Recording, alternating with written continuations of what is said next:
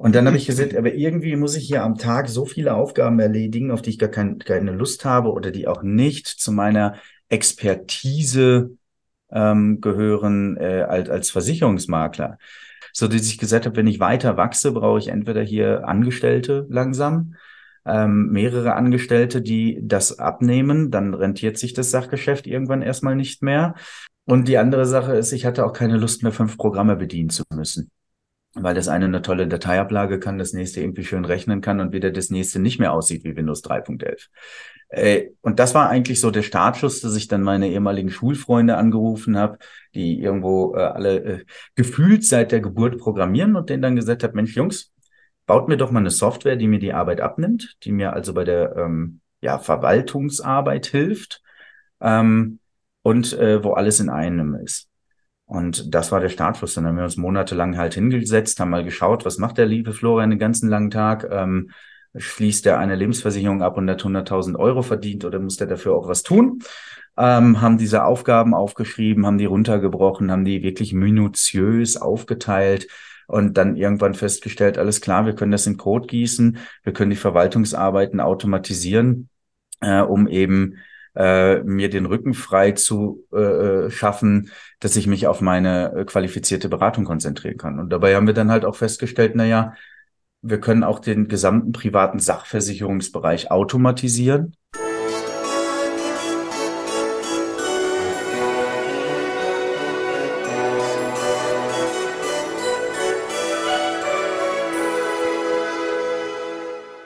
Hallo und herzlich willkommen.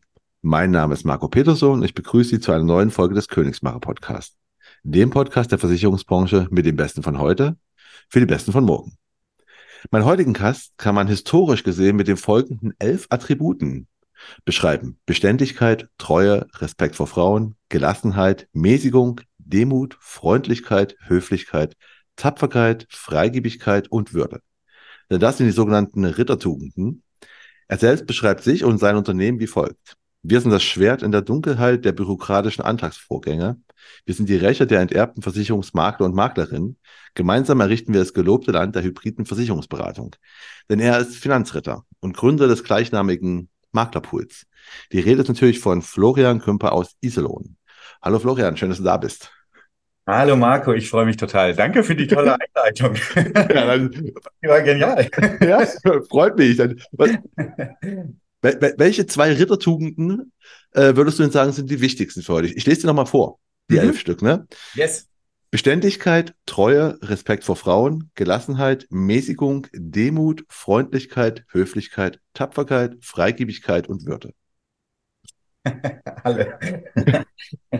ähm, auf privater Ebene garantiert äh, eines der wichtigsten Dinge auch Respekt vor Frauen. Ähm, und beruflich äh, denke ich vor allem auch Treue. Also ähm, äh, und und und äh, was ich noch dazu sagen würde, ist Ehrenhaftigkeit. Ja, also das das ist eher eine ja, Tugend, die ich ähm, sehr stark äh, bevorzuge. Ne? Wir, wir sagen, wir sind die ehrenhaften Ritter.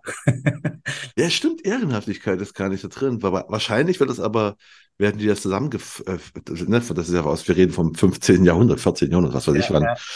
Wahrscheinlich wird das einfach in aller Zusammenhalt, äh, Gemeinsamkeit, äh, wird Ehrenhaftigkeit das wahrscheinlich sein. Stimmt, erst, das haben sie gar nicht reingenommen.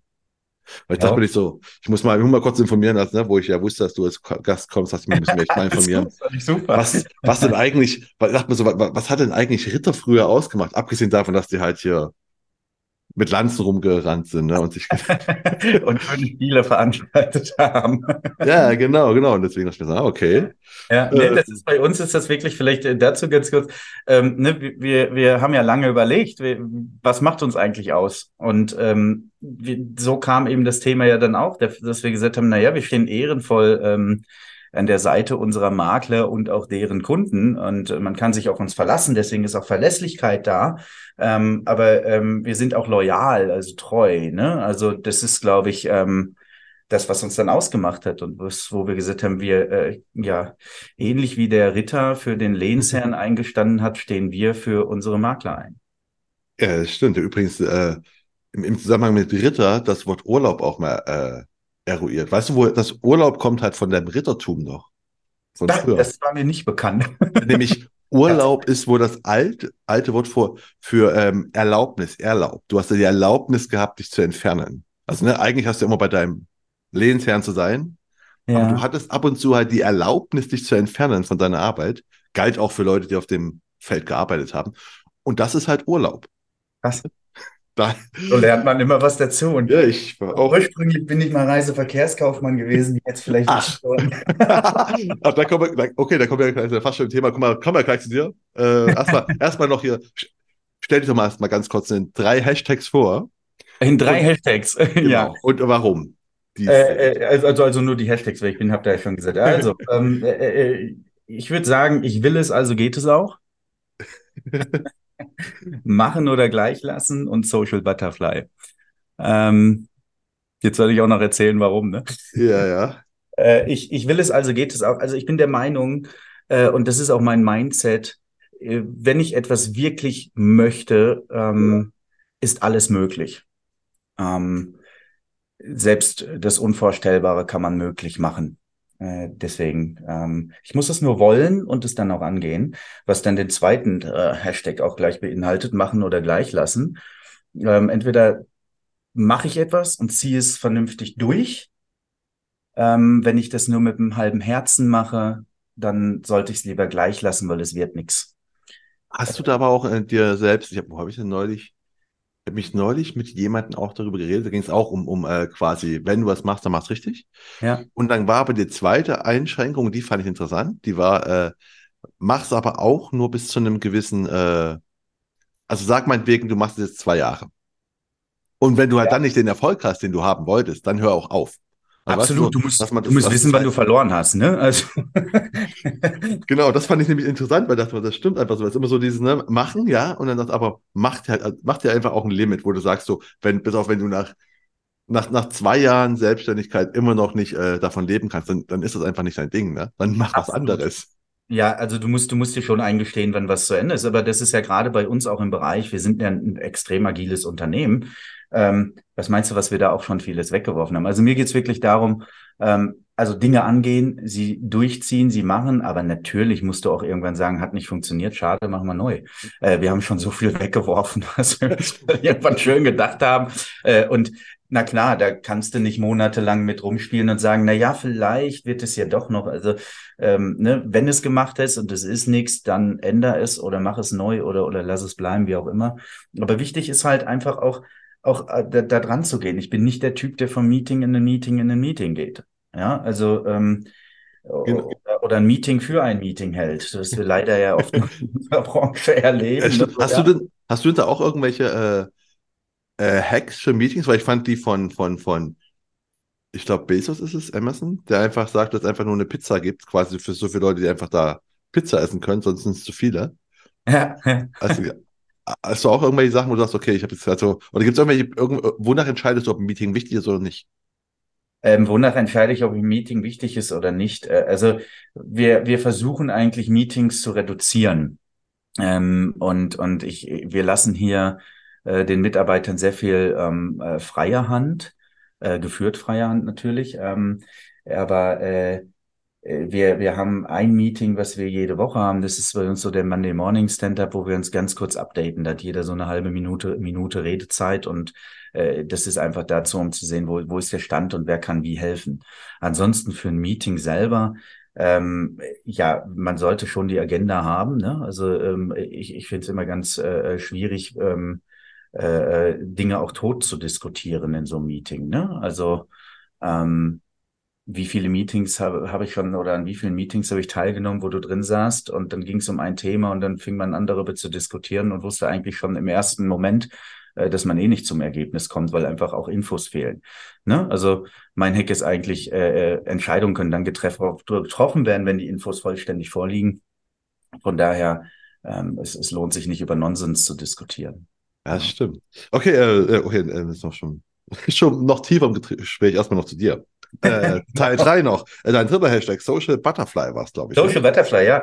Ähm, ich bin einfach eine Person, die eigentlich mit jedem klarkommt. Ähm, ob, ob das jetzt ähm, unbedingt mein, mein Fall auch für einen privaten Bereich ist, der gegenüber oder nicht. Ne? Also man kann ja nicht jeden gleich mögen. aber ich gehe sehr offen auf Personen zu ähm, und ähm, äh, finde es auch unheimlich interessant, auch auch ähm, ja zu erfahren, was macht der andere gegenüber und interessiere mich für die Person an sich, die ich eben äh, gegenüber habe. Ähm, und äh, kann äh, ja im Prinzip jeden handeln. Also eigentlich ist der Begriff anderweitig auch oder von anderen geprägt worden, weil man gesagt hat, irgendwie kommst du mit jedem klar, Florian. Und, und so ist das entstanden und genau das ist es ja auch. Ne? Also selbst wenn ich eine Person gar nicht mag, ähm, heißt es nicht, dass ich nicht mit der irgendwo stehen kann und mich äh, vernünftig unterhalten kann. Ja? Oder daraus auch nicht vielleicht ein, ein vernünftiges Gespräch wird. Es gibt natürlich auch No-Gos, ne? Also es gibt natürlich auch ähm, äh, Themen, äh, die, die oder oder äh, Sachen, wo ich dann sage, okay, komm, das das äh, muss ich mir jetzt nicht geben, aber ähm, das ist dann schon eher, wenn es wenn es dann äh, in in gewisse Richtungen sehr stark abdriftet. Ah, okay. Gut, dann äh, kommen wir jetzt mal zu zu Fragen, die manchmal auch Glaubensfragen übrigens sind. Okay. Entweder oder und du musst sagen, die erste zum Beispiel ist eine Glaubensfrage, ne? Die ist Apple oder Microsoft. Apple. Siehst du? so, weil Apple, weil ich war früher Microsoft, äh, äh, immer auf Microsoft, klar. Äh, äh, was, was hat man so als Jugendlicher und Kind gehabt? Ne? Äh, nicht den teuren Apple. Ähm, und äh, habe ich gesagt, als wir hier angefangen haben und gesagt haben, hey, wir nehmen Apple, weil es einfach auch für die Entwickler besser ist und wir wollten hier ein System haben, habe ich erst auch gedacht, um Gottes Willen, ähm, da muss ich mich ja komplett umstellen. Ähm, es hat auch ein, zwei Wochen gedauert, und dann habe ich Apple lieben gelernt, weil es einfach viel besser ineinander greift, viel besser funktioniert die Dinge. Ne? Ähm, nichtsdestotrotz müssen wir auch manchmal auf Microsoft-Lösungen zurückgreifen bei der einen oder anderen Geschichte, ist auch klar. Aber ähm, ich finde die Einfachheit toll. Ähm, und, und auch ich, ich kann es viel besser durchdesignen und ist äh, vom Auge her viel schöner, meines Erachtens. Und schneller. Ich kann schneller arbeiten. Äh, schneller weiß ich nicht. Gut, ich, ich bin halt Microsoft-Kind und bin aber im Gegensatz zu dir drauf hängen geblieben. Also, und äh, komm einfach, ich finde, für mich ist Apple überhaupt nicht einfacher. Es ist für mich unfassbar kompliziert. komm mit. Das, das, ist aber, das ist genau das. Oh, jetzt mal Apple-Werbung. Nein, äh, du, das ist genau der Gedankengang, den ich hatte, als ich darauf umgestiegen bin. Ich habe erst gesagt, ja, könnt ihr alle machen. Ich behalte meinen Microsoft-Rechner hier. Ne? Ähm, ich habe tatsächlich, wie ich sagte, ein, zwei Wochen dafür gebraucht und musste mich damit beschäftigen und habe dann halt einfach festgestellt, naja, vom, vom Gesamtkonzept ähm, ist, es, ist es, finde ich, fürs Arbeiten schöner. Warum nutzen wir trotzdem noch Microsoft? Von der Akzeptanz in der Welt brauchst du immer mal wieder Microsoft. Also was ja nicht funktioniert, sind so, so Sachen wie Zusammenspiel, ähm, Pages und Word. Grausig. Ja. Äh, äh, und, und da leider die, die, die halbe Welt, oder was heißt leider, die halbe Welt nutzt eben äh, äh, Word, ähm, da, da, da brauchst du es einfach, ne? Wenn, sobald du Dateien austauschst zwischen den Systemen, musst du dann besser doch aufs, aufs uh, Microsoft-Universum zurückgreifen. ja, okay. Ähm, bevor wir jetzt ja, wir kommen ja weiter zum nächsten. Äh, ja. keine Glaubensfrage, aber äh, die Frage ist: Crushed Eis oder Eiswürfel? Äh, crushed Eis. Weil? Oder wobei? In, in einem schönen, kühlen Getränk. Muss aber nicht mit Alkohol sein, kann auch so sein. Schön im Sommer ein, einen schönen Cocktail, ob, ob ähm, alkoholisch oder unalkoholisch. Ähm, äh, und, und dabei die Seele baumeln lassen, toll. Wunderbar. Das dritte ist, lieber die Zukunft kennen oder in die Vergangenheit reisen? Ähm, hey, hat beides Vor- und Nachteile, ne? Äh, ich würde sagen, in die, in die Vergangenheit reisen. Ähm, weil ich manchmal sage, ich, äh, man hat viele Dinge ähm, gemacht und man, das, was man erfahren hat, macht einen aus. Aber ich hätte heute, glaube ich, äh, oder hätte gerne die Erfahrung von heute ähm, auch schon mit 18 Jahren gehabt. Ah, okay, du wirst also, ich hätte gefragt, welche Vergangenheit willst du reisen? Also du willst in deine eigene Vergangenheit reisen. Ja, natürlich. Schau mal, wenn du, was ja nicht, ja, aber wenn ich, wenn ich mit, mit ähm, in die Vergangenheit reise, in meine eigene Vergangenheit und den Erfahrungsschatz von heute habe, wo würde ich denn dann heute stehen, wenn ich den schon hätte? Und was hätte man dann in der Welt bewegen können, wenn man manche Dinge jetzt gewusst hätte? Wenn ich nur in die Zukunft reise, sehe ich zwar, was da ist, aber kann es ja nicht ändern. Hast du dann auch einen Erfahrungsschatz? Gut, das wäre dann dieses. Kann ich wieder mit zurücknehmen, aber dann habe ich ja die Vergangenheit gleich mit reingenommen. äh, genau, nee, das ist doch vor allen Dingen hast dann ja das. Genau, das, kann äh, ich auch so machen. Das, das Zukunftsparadox hast du dann vor allen Dingen. Ne? Dann würdest du ja die Zukunft verändern, dann wäre die wiederum anders. Ja. Ne? Das wäre ja noch alles. Ah, deine eigene Vergangenheit. Ja, gut, klar. Könntest du dir sagen, Marco, egal was du tust, kauf Bitcoin 2010, sobald du das erste Mal das liest. ja, genau. Und, ver und glaube ich gar nicht. Und, und, und verkauf die 2019. Ja, verkauf sie 2019 und alles ist gut. Ne? Und vorher brauchst du gar nichts mehr. Nein. Genau, vorher keine Nein, Angst. Glaub, es ging, würde mir, äh, glaube ich, auch mehr um Dinge gehen, wo du wirklich sagst, naja, gut, ähm, wenn ich die Erfahrung von, von heute damals schon gehabt hätte, hättest du auch noch mehr bewegen können. Ne? Also ich bin jemand, der gerne was macht. Das haben wir in den Hashtags festgestellt. Ich bin Macher und ich bewege gerne Sachen und ich bewege gerne gerne andere, andere Leute und, und, und, und versuche eben ähm, auch was zu geben. Und ähm, ja, das, das äh, wäre, glaube ich, schön gewesen. okay, dann kommen wir zur letzten Frage. Und die ist, die Ritter der Kokosnuss oder König Artus und die Ritter der Tafel runter? ähm, tatsächlich würde ich sagen, äh, die Ritter der Kokosnuss. ich muss es wegnehmen vom ähm, beruflichen Aspekt, aber es ist doch grandios. Also ein bisschen Lachen in der Welt ist doch auch wichtig. das definitiv. Ja. Waren ja auch Ritter. Waren auch, so, ja klar. Also, also, kein Vergleich zu uns, ja. außer, außer vom Spaßfaktor vielleicht. Ja, ja, aber äh, äh, naja, es ist schon, es ist ja schon ein grandios, grandioses Stück Komik, ne? Wobei ähm, ja man dann heutzutage manchmal sagt, oh Gott, äh, manche Sachen sind ja so flach, ne? Äh, die fandst du früher lustig, heute nicht mehr so. aber, ja, aber, aber halt nicht alles. Ne? Man muss halt sagen, die haben echt den, den Spagat, finde ich halt bei dem Film, das ist so wirklich ne, total platte Sachen. Ja. Plus aber halt auch total, wo du heute noch denkst, voll geil, was die jetzt nicht gedacht haben. Ne? So, ja, absolut. So. Ja, ja. Das war, war ja, ist ja schon, also und man, ich finde ja, das sind ja generell auch so die Monty Python Sachen, ne? das ist ja auch schon, ähm, ne, äh, das Leben des Brian oder so, das sind schon grandiose Sachen. Das stimmt, die haben sich echt Jahrzehnte gehalten, muss man sagen. Also was, wer über Jahrzehnte lustig ist, da musst du echt gut sein. Ja, absolut. Ne? Ähm, und den Zeitgeist auch treffen, ne? Also Komik ist ja, ähm, äh, verändert sich ja auch, ne? Also deswegen ja, ne? Deswegen meine ich, wenn du etwas über Jahrzehnte, dann musst du halt einfach den, den, also du, du triffst so einen Zeitgeist, aber halt mehr als einen Zeitgeist, ne? Weil du kannst einfach immer noch, ey, 40, ich weiß nicht, ich glaube, Leben des Brian ist auch 40 Jahre alt oder so. Ja, ja. Einfach so und immer noch lustig, wo du denkst, so krass. Also, ja. ne, das ist ja, die haben halt nicht Witze gemacht, die, wo du den Kontext der jeweiligen Zeit brauchtest. Genau. also, also Zeitgeist ist vielleicht das falsche Wort, was ich da gewählt habe, eher zeitlos, ne? Ja, genau, zeitlos, aber trotzdem irgendwie, oder, oder wahrscheinlich passt in jede Zeit. Aber auf jeden Fall, also Monty Python. Ja. Finde ich auch großartig. Definitiv.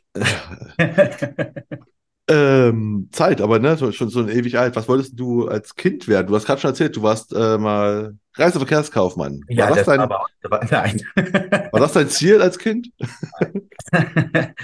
ähm, ich weiß gar nicht wirklich genau, was ich als ganz kleines Kind werden wollte. Ich glaube, äh, klassisch Polizist oder sowas. Ähm, oder Ritter. ja. nee, ich glaube, ich glaube tatsächlich klassisch Polizist. Ähm, aber äh, naja, so, so die, die äh, frühe Jugend oder, oder ähm, hat sich schnell rauskristallisiert, eigentlich bei mir erstmal, dass ich unheimlich Technikfan bin. Ähm, das war so die Zeit, da wollte ich irgendwas mit Computern machen. Ne? Also keine Ahnung davon, was man da so machen kann dann damals, ne? Aber ich wollte was mit Computern machen. Naja, und das Leben hat dann anders gespielt. Irgendwann habe ich festgestellt, naja, Büro ist eigentlich auch ganz nett. Ähm, äh, bin dann äh, äh Reiseverkehrskaufmann geworden zunächst, um dann aber festzustellen, na ja, ist auch nicht das, was du willst. Wo willst du eigentlich hin? Und bin dann eben in die Versicherungsbranche gekommen. Toller Schritt damals, weil alle gesagt haben, Alter, du hast doch was, was, was Vernünftiges gelernt. Warum gehst du jetzt in die Versicherungsbranche? das ist auch, also halt, das eine spricht halt Reiseverkehrskaufmann klingt halt immer so geil, weißt du, die Welt ja. sehen und so groß. Und in der. Versicherungsbranche ist es nicht zwangsläufig das naheliegendste. Ja, nicht, nicht wirklich, ne? Und, und, aber wie bist du denn da hingekommen? Also wie hast du eine Reiseversicherung gekauft und dachtest, ach, ich bleibe in der Branche jetzt oder was? Ja, richtig, nein, nein. Du, das war eigentlich, ich habe meine Ausbildung zum Reiseverkehrskaufmann gemacht und war danach noch dort. Ähm, das war auch toll. Ich habe beim Reiseveranstalter ähm, gelernt, also nicht äh, klassisch in einem Reisebüro, sondern ich war dann äh, eben mit dafür zuständig, die, die Reisen herzustellen. Ne? Also es war ein Gruppenreiseveranstalter, der sich so auf Wanderreisen abseits des Tourismus spezialisiert hatte. Ähm, aber irgendwann stellst du dann fest, na ja, egal wie lange ich hier sitze, ähm, ob ich jetzt um neun komme und um 17 Uhr gehe oder um neun komme und um 19 Uhr gehe, am Ende des Tages ist, ist das gleiche Geld auf dem Konto und es ist irgendwie auch immer ähm, so interessant das ist oder so interessant es sich auch anhört. Äh, ja, mir fehlte äh, irgendwo was und irgendwann habe ich festgestellt, dir fehlt der Umgang mit Menschen. Weil beim Reiseveranstalter hast du natürlich mal den Kontakt zu einem Hotel oder sonstiges. Das ist klar. Ähm, musste ja auch haben. Aber ansonsten ist es eben auch klassisch äh, nur Büro. Ja. Und dann habe ich halt überlegt, naja, was machst du eigentlich? Ähm, und was kannst du? Und äh, gut reden konnte ich immer schon und habe gedacht, das ist vielleicht für den Vertrieb nicht ganz so äh, verkehrt. Auf der anderen Seite habe ich gesehen, ich möchte, möchte eigentlich Menschen helfen. Äh, da haben sie wieder alle die Hände über den Kopf zusammengeschlagen und gesagt, wenn du helfen willst, wieso gehst du dann in die Versicherungsbranche? und habe dann aber gesagt, na ja, aber äh, wir müssen uns alle versichern und, und ich helfe eben, äh, Notsituationen zu vermeiden, ja, damit und ich kann gut mit Menschen, also ist das mein Weg. Und dann hatte ich mich halt beworben bei, bei mehreren Versicherungsgesellschaften, habe dann ganz klassisch bei einem ja, äh, äh, heute noch äh, starken, äh, stark im Sachversicherungsbereich tätigen äh, Versicherer meine Ausbildung nochmal gemacht. Ne? Das ah, du hast dann echt eine zweite Ausbildung gemacht? Ja, also die Kurzausbildung, ne? die Fachmannausbildung dann im Endeffekt, weil die kaufmännische Ausbildung hatte ich ja. Genau. Ah, okay. Ja. Ich vermute, die, die, die Ausbildung war von der Art her komplett anders als bei dem Reise. Absolut. Kaufmann, ne? Ja, ja. was fand, was fand, also bist du ja noch so Berufsschule? Wie, wie ist denn die verkürzte? Wie, wie, wie muss ich mir das Du hast da einfach nur noch das Versicherungs genau, drauf geschafft. Versicherungssachen, Vertriebssachen, Mindset und so weiter, das wird dann natürlich geschult. Ne? Also die haben eine ganz gute Ausbildung oder oder äh, ähm, äh, ich würde sagen auf jeden Fall eine gute Ausbildung dort, ähm, äh, die sie durchführen. Ähm, es war dann so, du warst den ersten Monat eigentlich in der in der Hauptstelle und hast dort im eigenen Schulungszentrum dann äh, äh einen Crashkurs gekriegt, ne, durch die Bank. Äh, was sind welche Sparten? Ähm, wie funktioniert eigentlich ein Vertriebsgespräch, ähm, die rechtlichen Grundlagen und so weiter. Es war sehr intensiv, hat Spaß gemacht. Ähm, es wurde eine per Persönlichkeitsentwicklung, gab es immer wieder Seminare auch zu, ne, um dich, um dich äh, eben vertrieblich auch zu schulen und äh, ich sage mal, den Rohdiamanten, der du denn dann warst, äh, auch vernünftig zu schleifen. Ähm, ja, da warst du den ersten Monat und dann ging das so über ein, ein Jahr, glaube ich, oder anderthalb hinweg, dass wir, ähm, dass ich dann einmal im Monat für eine Woche dann an der, an der Hauptstelle der Versicherungsgesellschaft war und du dort ausgebildet wurdest, bis du dann in die Fachmann-Prüfung äh, hintergegangen bist. Ne? Ah, oh, von, von wann reden wir? Bei, bei, bei welches Jahr? 2005. Also ah, 2005 okay. bin ich eingestiegen in die Branche. Offiziell hat das dann im Januar 2006 begonnen. Genau. Und äh, 2007 habe ich dann meinen Abschluss gemacht. Genau. Und du hast gerade vom äh, wie funktioniert ein Vertriebsgespräch gesagt. Wie, kannst du dich an dein, an dein erstes Vertriebsgespräch erinnern? An mein äh, mit einem Kunden? Ja. ja, mit einem Kunden. Ja, stimmt. Kein Test, ich meine wirklich. Ja, kein Test, Vertriebs.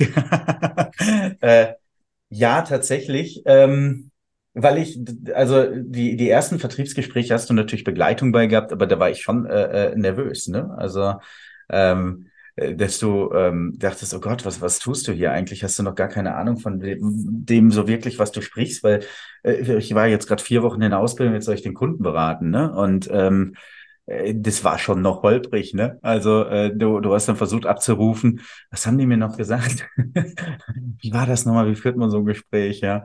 Ähm, aber der Kunde war ganz toll ähm, hat, hat mich da abgefangen und mich auch durchgeführt. Ah, geil. ne, also es war ganz gut, dass der Kunde, der hat halt auch gemerkt, der Junge ist nervös. ich helfe ihm mal ein bisschen und ich bin mal einfach. Er hat auch unterschrieben. Ich glaube, das war auch dann in dem Moment Mitleid. man muss mit dem arbeiten, was man hat. Also, ne? Ja, ja, ja. auch eine Vertriebstaktik, ne? ich weiß nicht, ob die, ob, die, ob, die, ob die nachhaltig ist, aber, aber, aber du hast du, du bist ja sehr, du, ne, du bist sehr, sehr, sehr technikaffin, magst mhm. Computer, bist 2005 in die Versicherungsbranche gekommen. Mhm. Wie digital war die da? also, dass wir E-Mails hatten, war, glaube ich, ganz toll. okay. Ähm, ah. Das Haus hat ein eigenes Programm gehabt, ähm, äh, aber äh, weißt du, 2005 Wobei das hat sich ja auch über die Jahre erstmal nicht äh, lange Zeit gar nicht verändert. das ist ein mhm. Grund für Finanzritter dann auch gewesen. Ähm, das war halt alles in dieser schönen Windows 3.11 Optik und eigentlich konntest du gar nicht viel machen. Ne? Ähm, äh, es war, war, war eine bessere Datenbankablage mit, mit äh, äh Feldern, die dir dann aufgezeigt wurden irgendwo. Ne? Das ist so, wie manche Programme heute noch aussehen. okay. Und Du bist dann, du hast die Ausbildung fertig gemacht und bist dann bei dem Versicherer geblieben oder wie ging der weitere Weg? Äh, ich bin dann tatsächlich ähm, gar nicht so lange geblieben. Ähm, ich habe die Ausbildung fertig gemacht 2007 und 2009 habe ich den Versicherer dann verlassen, weil ich irgendwann gesagt habe, okay, das ist es auch nicht. Ich bin jetzt hier in der Ausschließlichkeit. Ist es das, was du eigentlich machen möchtest? Ähm, und äh, habe dann überlegt, äh, nö, äh, ich möchte eigentlich auch nicht auf der Versichererseite reinstehen, sondern auf der Kundenseite und möchte der Mittler zwischen Kunde und Versicherer sein. Also ich habe über den Tellerrand geschaut, habe auch gesagt, na ja, äh, wir haben hier äh, viele Produkte, äh, aber nicht jedes Produkt ist gleich toll. Ähm, äh, und das Preis-Leistungs-Verhältnis stimmt auch nicht immer. Ich habe aber keine Möglichkeit, meinen Kunden eigentlich wirklich ähm, äh, äh, äh, ja so zu beraten, dass er das beste Preis-Leistungs-Verhältnis für seine Situation an seinem Markt hat. Äh, ich kann ihn zwar beraten, welche Versicherungssparten er braucht, äh, habe dann aber nur die Produktpalette des Versicherers zur Verfügung, was ähm, ja für den Vertrieb ähm, manchmal nicht ganz einfach ist, ist die eine Sache, aber auch für den Kunden nicht unbedingt immer gut. Und so habe ich mich dann halt umgehört habe dann einen anderen Makler kennengelernt, der sagte, Mensch, ich glaube, du sollst Makler werden, das ist was für dich. Und bin dann eben 2009 war es. Im September 2009 habe ich dann meinen eigenen äh, Versicherungsmakler gegründet oder bin Versicherungsmakler geworden. Genau. Okay, 2009 ist immer noch, sind wir zwar schon nach, nach ein bisschen digitalen Welt, aber trotzdem ist noch, noch die alte Welt, würde ich mal sagen. Absolut, ja. Du bist dann auch mit wahrscheinlich null Kunden gestartet, wenn du selbstständig gemacht hast. Wie mhm. hast du denn damals Hast du dich irgendwie spezialisiert? Warst du da schon Finanzritter oder? Nein, nein, nein. Da war ich ganz normal niedergelassener Makler. Ich meine, es ist natürlich so, äh, äh einige Kunden sind äh, äh, mitgegangen von dem von dem ehemaligen Versicherer, äh, ähm, was was glaube ich ganz normal ist, weil weil die Kunden meines Erachtens nicht den Versicherer unbedingt kaufen, sondern die Person oder bei der Person kaufen, bei der sie beraten wurden. Ne? Und wenn du dann gehst, dann kommen schon einige und sagen, Mensch, was machst du denn jetzt? Ähm, kann ich nicht weiterhin bei dir bleiben? Äh, das war das eine. Und dann natürlich äh, klassisch wirklich Kaltakquise noch. Ne? Also praktisch von Haustür zu Haustür gegangen. Also du warst also lokal, lokal ja, aufgestellt. Ne? ja. ähm, war für mich eine harte Schule in dem Moment, weil ich äh, eben sage, ich war bei einer Ausschließlichkeit im, im Sachversicherungsbereich. Da haben mit Sicherheit ähm, viele Lebensversicherer oder auch gerade äh, Vertriebe, ne? also ähm, äh, einschließlich der Strukturvertriebe, was Kaltvertrieb oder Kaltakquise angeht, ähm, auch in der Ausbildungszeit echt die Nase vor. Ja, ähm, das wird dir äh, bei einem klassischen Ausschließlichkeitsversicherer äh, ähm, nicht beigebracht. Ja, du hast also Learning by Doing gelernt. Ja, mit Learning by Doing, genau. Ja, und halt, klar, da, dann musst du natürlich dein Netzwerk bemühen, ne? Und musst eben äh, auch andere in der Branche finden und, und muss halt lernen, wie kriege ich denn jetzt den Kunden zu mir? Außer eine Anzeige in der Zeitung zu schalten, die minder großen Erfolg hat. Ah, okay, was, was war denn damals noch für dich die Erfolgsdinger? Also was war denn so, also wenn, Zeitungsanzeigen waren es nicht, waren es Flyer oder? Du, es war, ja, also Flyer ähm, hat, hat funktioniert. Ähm, ich, ich war äh, eine Zeit lang, habe ich, hab ich äh, einfach auch äh, gesagt, Mensch, hier, äh, schau mal, ich verspreche dir, dass du 50 Euro Spaß bei gleichen oder besseren Leistungen, wenn nicht, kriegst du das Geld von mir. Ähm, äh, das war sowas, was man gezogen hat, gerade während äh, der Kfz-Saison oder sonstiges. Äh, dann eine Internetseite hatte ich dann damals natürlich, ähm, ähm, wo ich mich ganz gut positioniert hatte äh, in, in, den, in den Medien. Ich bin hier in Iserlohn ansässig und Meine Seite heißt und hieß versicherungsmakler-iserlohn.de. Also von daher ähm, war ich da, was hier in der Umgebung angeht, ähm, doch äh, äh sehr gut aufgestellt, weil wir auch viele Makler hier in der Umgebung hatten. Äh, und Iserlohn hat 100.000 Einwohner, also wir haben jetzt nicht hier 40 Makler in einer Stadt.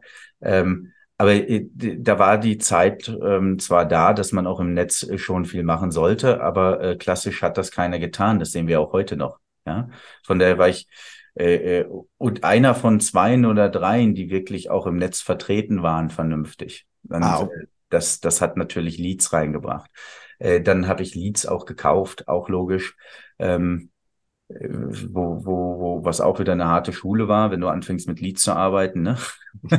das heißt erstmal ernüchternd. wenn du, du, du, wenn du unbedarft da dran gehst, denkst du, ich kaufe jetzt zehn Leads und dann natürlich hier neun Versicherungen schließe ich davon ab und dann bin ich durch mit dem Thema in dem Monat. Nein. War nicht so verrückt. War nicht so. ähm, äh, ja, und, und musste halt klassisches lernen, ne? Und, und dann halt über Empfehlungen. Wie, wie, wie, wie komme ich denn an Fehl Empfehlungen von meinen Kunden? Ja, also ich würde sagen, der, das, der Großteil meiner Kunden ist tatsächlich ähm, letzten Endes über Empfehlungen entstanden. Facebook war damals noch nicht so groß, ähm, Instagram gab es nicht, ja. Ähm, das hat sich ja dann doch auch, auch gewandelt, wie ich, wie ich mich präsentieren kann mittlerweile im Netz. Ähm, und ja, dann war es eben auch, die Kunden zu begeistern und mitzunehmen. Und ähm, was ich immer gemacht habe, ist, ich habe eher auf Geschäft verzichtet, als dass ich einem Kunden etwas verkauft habe, wo ich nicht überzeugt von bin, dass er das benötigt. Und dadurch sind super Kundenverbindungen entstanden. Und äh, wir haben gerade bei deinem Versicherer war es nicht so digital. Hast du dich, als du dich selbstständig als Makler gemacht hast, dann schon gesagt, okay, ich will jetzt hier das papierlose Büro haben? Äh, also jein. Ich habe schon versucht, möglichst viel technisch zu lösen, war aber auch zu dem Zeitpunkt noch nicht so weit, ähm, dass ich äh, überblickt hätte, was alles möglich ist. Ne?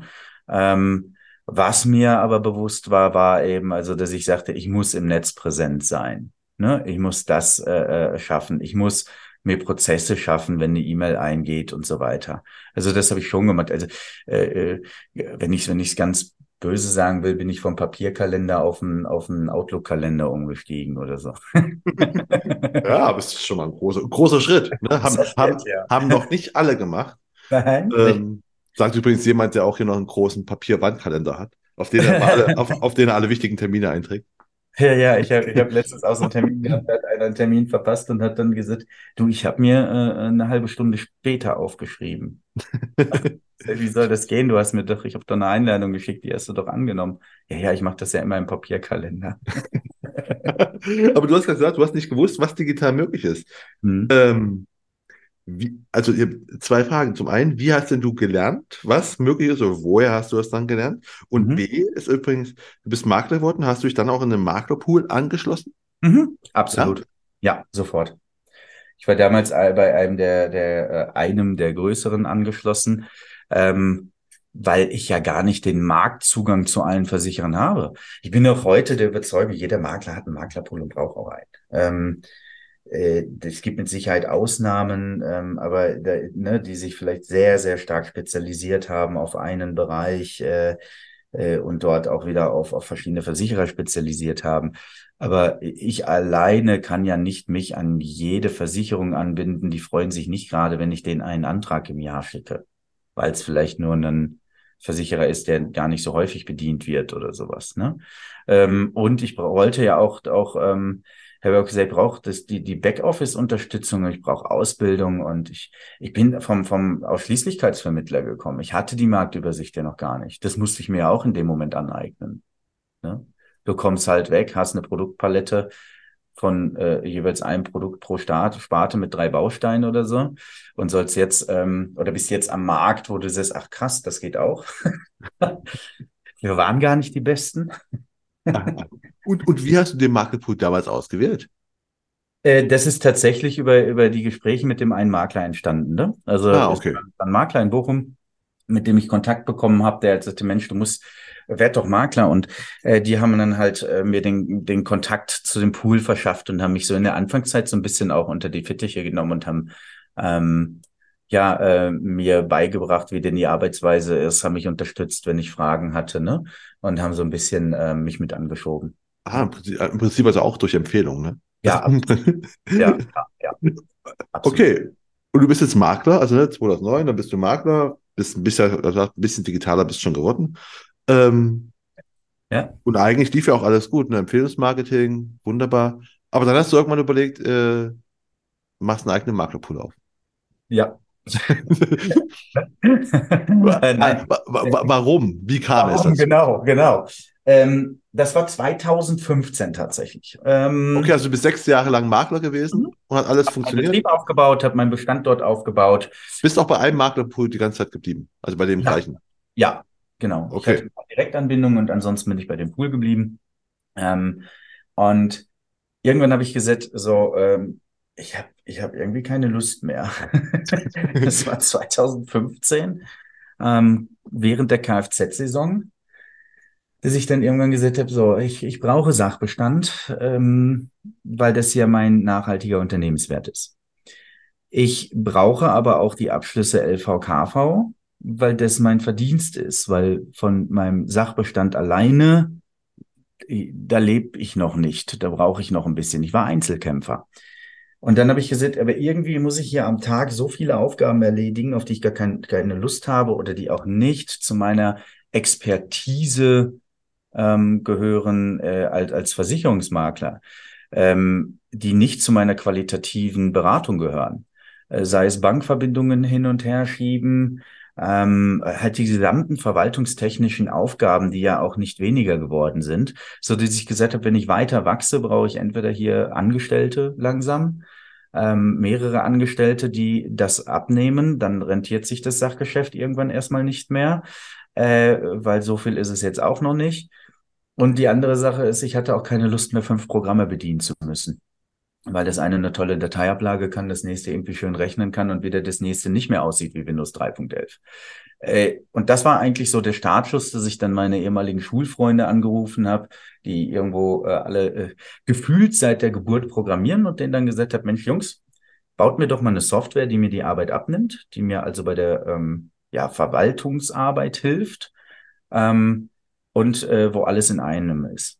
Und das war der Startschuss. Dann haben wir uns monatelang halt hingesetzt, haben mal geschaut, was macht der liebe Florian den ganzen langen Tag? Ähm, schließt er eine Lebensversicherung ab und hat 100.000 Euro verdient oder muss der dafür auch was tun? Ähm, haben diese Aufgaben aufgeschrieben, haben die runtergebrochen, haben die wirklich minutiös aufgeteilt und dann irgendwann festgestellt, alles klar, wir können das in Code gießen, wir können die Verwaltungsarbeiten automatisieren, äh, um eben äh, mir den Rücken frei zu äh, schaffen, dass ich mich auf meine äh, qualifizierte Beratung konzentrieren kann. Und dabei haben wir dann halt auch festgestellt, na ja, wir können auch den gesamten privaten Sachversicherungsbereich automatisieren, ähm, so dass ich da keine Hand mehr dran anlegen muss, wenn ich es nicht will und es nicht jetzt irgendwie der der Spezial-Spezialfall ist. Ne? Genau. Und so ist es dann entstanden. Und dann haben wir halt äh, äh, jugendlicherweise noch gedacht, na ja, das machen wir mal eben so, bis wir dann nach äh, ein paar Wochen festgestellt haben, das machen wir nicht eben so, das ist ein Vollzeitjob. Äh, deswegen, weil ich denke mir gerade so, du hast erzählt, du bist Einzelkämpfer und du hättest noch einfach, äh, du hattest viel zu tun, ne? viel zu viel zu tun.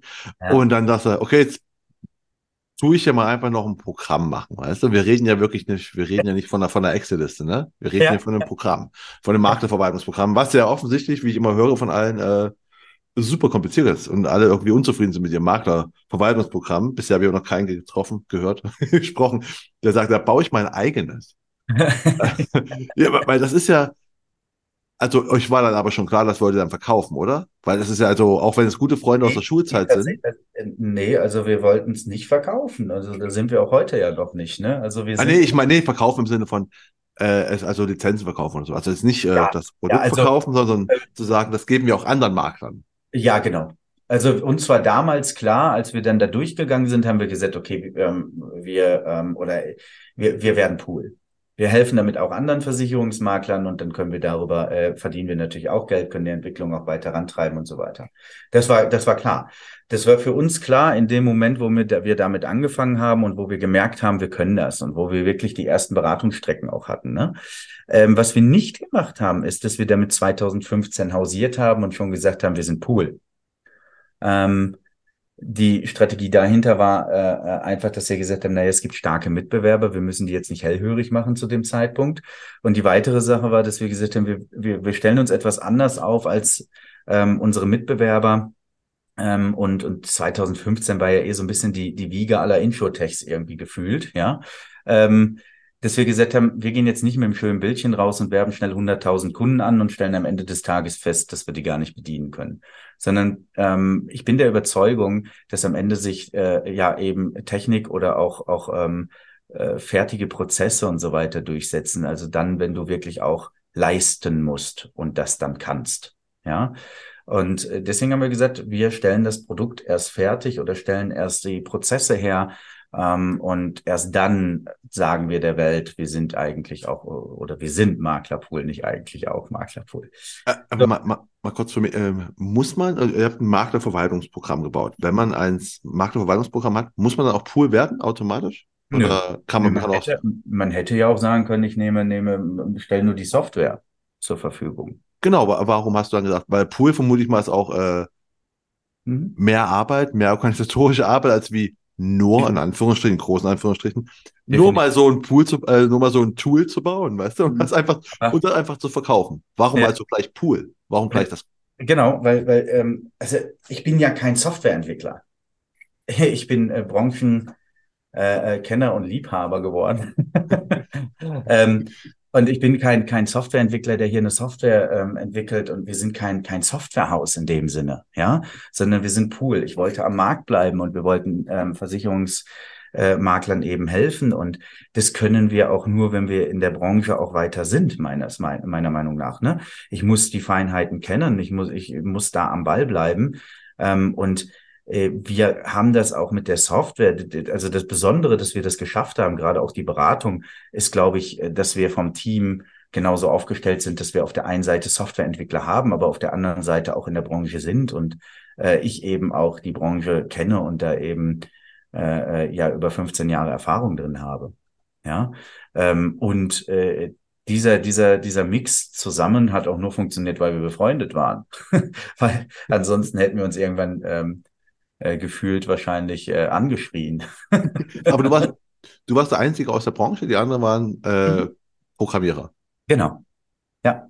Und, und Rede als, als, ähm, als äh, Vertriebler und Versicherungsvermittler äh, äh mal, äh, ne, wo wir, wo wir sehr offen, sehr outgoing, sehr extrovertiert sind.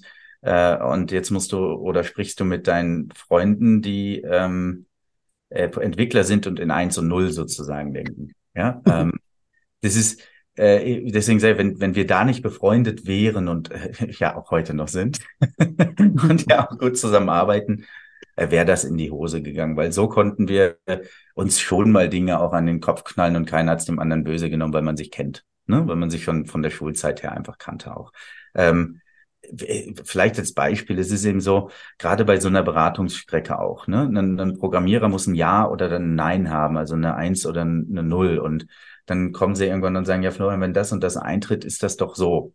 Und wenn du dann kommst und sagst, ja, theoretisch aber, dann ist das schon falsch, weil das kann er nicht. Er kann kein Aber. Er kann nur, ja, es ist so oder nein, es ist so nicht.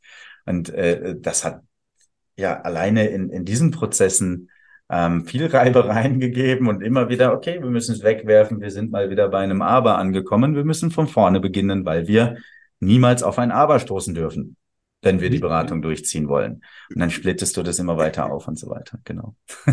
Wie, wie lange hat es denn gedauert, bis du dein Maklerverwaltungsprogramm so hattest, mhm. dass du sagst, äh, das tut einfach, ich funke 90 Prozent meiner Bedürfnisse erfüllen. Ich gehe davon aus, 100 Prozent ist einfach eine perfekte Software, gibt's ja nicht. Ja, ja. Aber so, wo du sagst so, also wie, wie, wie, wie also, also wie viel, von wie vielen Monaten Programmierarbeit reden ja. wir? Jahren. Jahren, ja.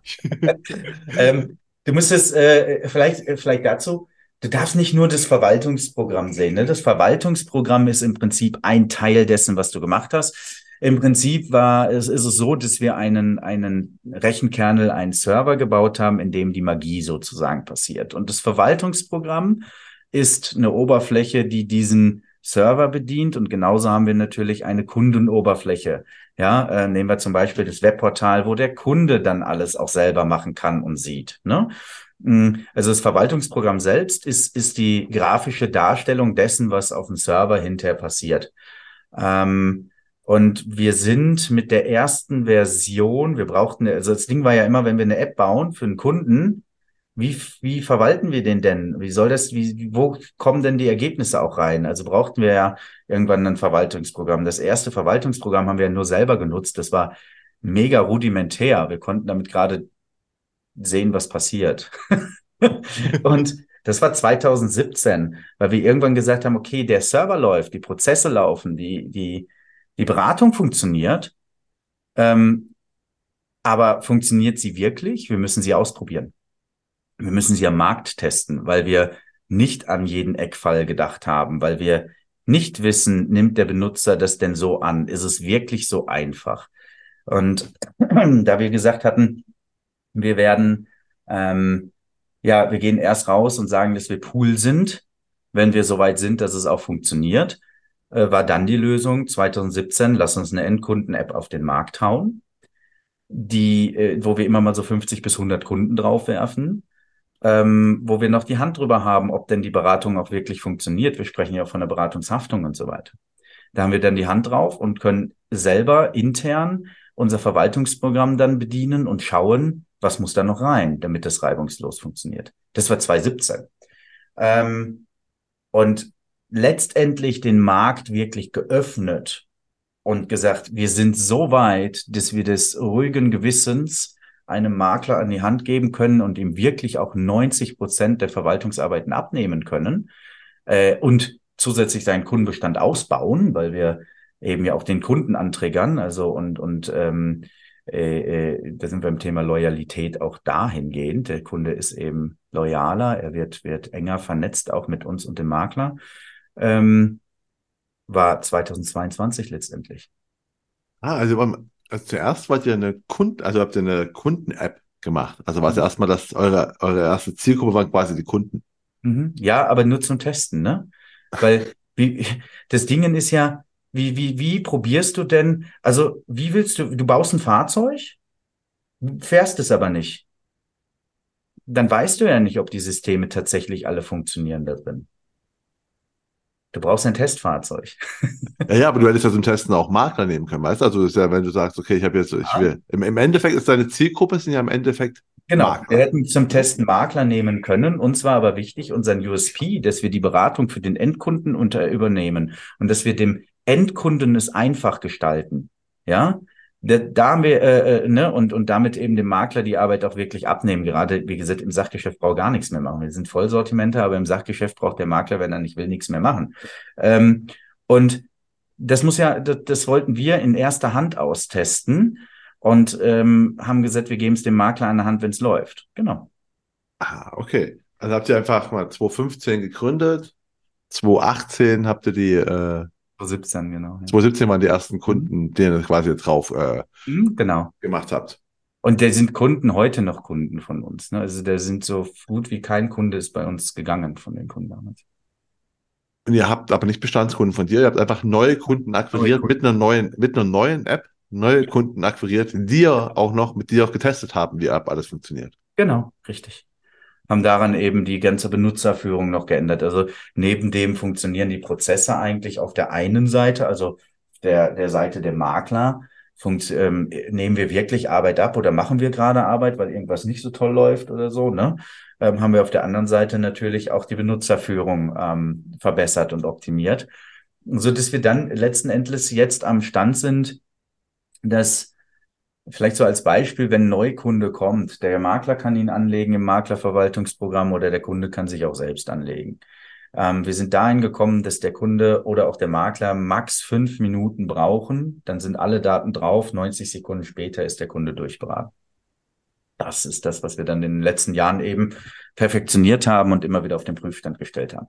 Und noch nicht fertig sind. Es gibt ganz, ganz viele Innovationen. Also ich, ich bin ja der Meinung, wer stehen bleibt und meint, er ist fertig, der hat schon verloren, der kann schon dicht machen. Davon gehe ich aus, gerade jetzt, wir reden, ne, wir reden hier in Zeiten von, seit, seit einem Jahr weiß die große Masse, dass sowas wie KI gibt, also ne, ChatGPT. gehe davon aus, das habt ihr schon, ihr, ihr werdet vorher schon KI vermute ich ja. mal irgendwie implementiert haben. Also ja klar, wir haben ja äh, äh, mussten wir ja auch, ne? Also so eine so eine Bereich. Es ist immer die Frage, welche was für also wenn man von KI spricht, ist ja ein breites Feld, ne? Ähm, äh, wenn wir heute von KI sprechen, reden wir immer von der generativen äh, KI, ne? Also ChatGPT und Co.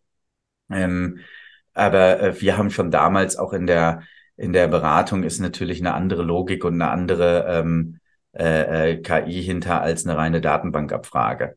Ne? Also äh, wobei auch das ja manche, manche Leute noch als KI auch bezeichnen. Ne? Aber ähm, ja, es gibt ja auch Dokumentenauswertungen, die wir einsetzen und so weiter. Ne? Also wir haben schon damals, ähm, da die, mussten wir uns ja auf diese Themenfelder mitstützen. Ähm, wir haben, ähm, äh, ja, wir, wir nutzen natürlich auch Dinge, die am Markt verfügbar sind dazu.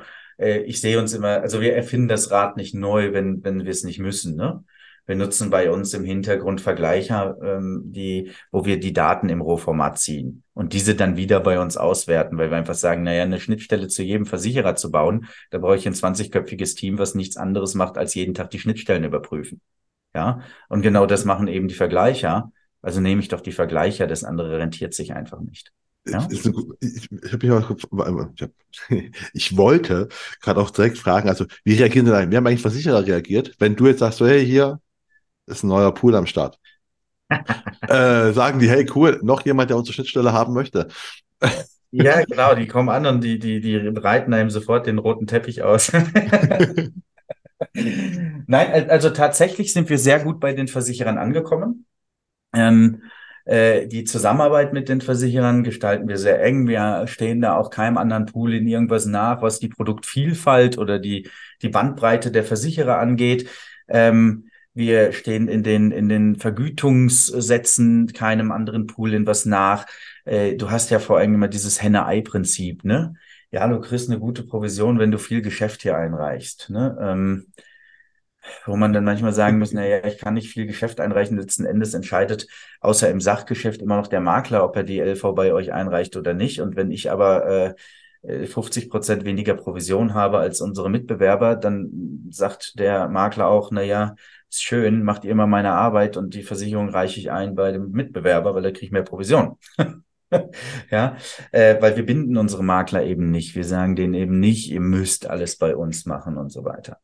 Ähm, von daher haben wir da ähm, aber trotzdem offene Türen gehabt tatsächlich bei den Versicherern, weil sie gesehen haben, was wir tun, weil wir tatsächlich äh, die Verwaltungsarbeiten abnehmen, damit natürlich auch den Versicherern Arbeit abnehmen auf der anderen Seite.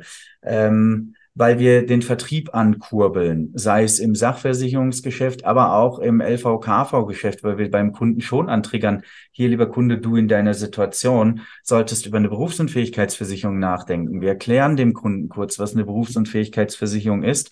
Und ähm, dann hat er die, die Entscheidungsfreiheit äh, zu sagen, ich möchte beraten werden von meinem Makler oder eben nicht. Ja, weil wir bei LVKV eben sagen, eine persönliche Beratung des Maklers ist hier unabdingbar. Ja, ähm, also das finde ich schon gut. Und von daher haben wir ähm, äh, ja bis auf so ein, zwei Ausnahmen, wo es längere Diskussionen einfach gab, aber ähm, ja, äh, schon, schon äh, äh, von Anfang an ein, ein offenes und partnerschaftliches Verhältnis pflegen können. Das hat uns ähm. auch teilweise überrascht. ich komme gerade auf, auf, zwei Fragen. Ähm, ich glaube, nämlich erstmal, wir hatten gerade, wie haben die Versicherer reagiert? Es, dann nehmen wir erstmal, wie haben denn die Makler reagiert, die sich dann gedacht haben, haben die euch die Türe auch eingerannt, weil sie dachten, yeah, endlich ein neuer Pool?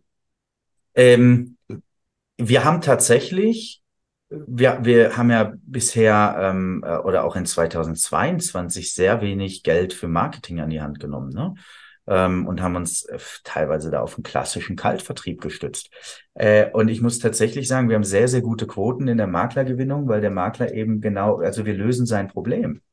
Wir lösen seine Verwaltungsaufgaben und übernehmen sein Sachgeschäft. Äh, dabei ist die, die Maklervielfalt, die wir haben, sehr groß. Also wir haben natürlich viele Makler, die ähm, spezialisiert sind auf LV, KV, ja, ähm, und sagen, na ja, ich weiß aber, ich muss im Sachgeschäft was tun, aber Sach macht Krach. Habe ich keinen Bock drauf oder habe ich keine, keine Ahnung von. Habe ich bisher nicht gemacht. Und da kommen wir jetzt und sagen, ja gut, dann lass uns dir doch deinen Bestand aufbauen. Ne? Ähm, und äh, das machen die schon gerne.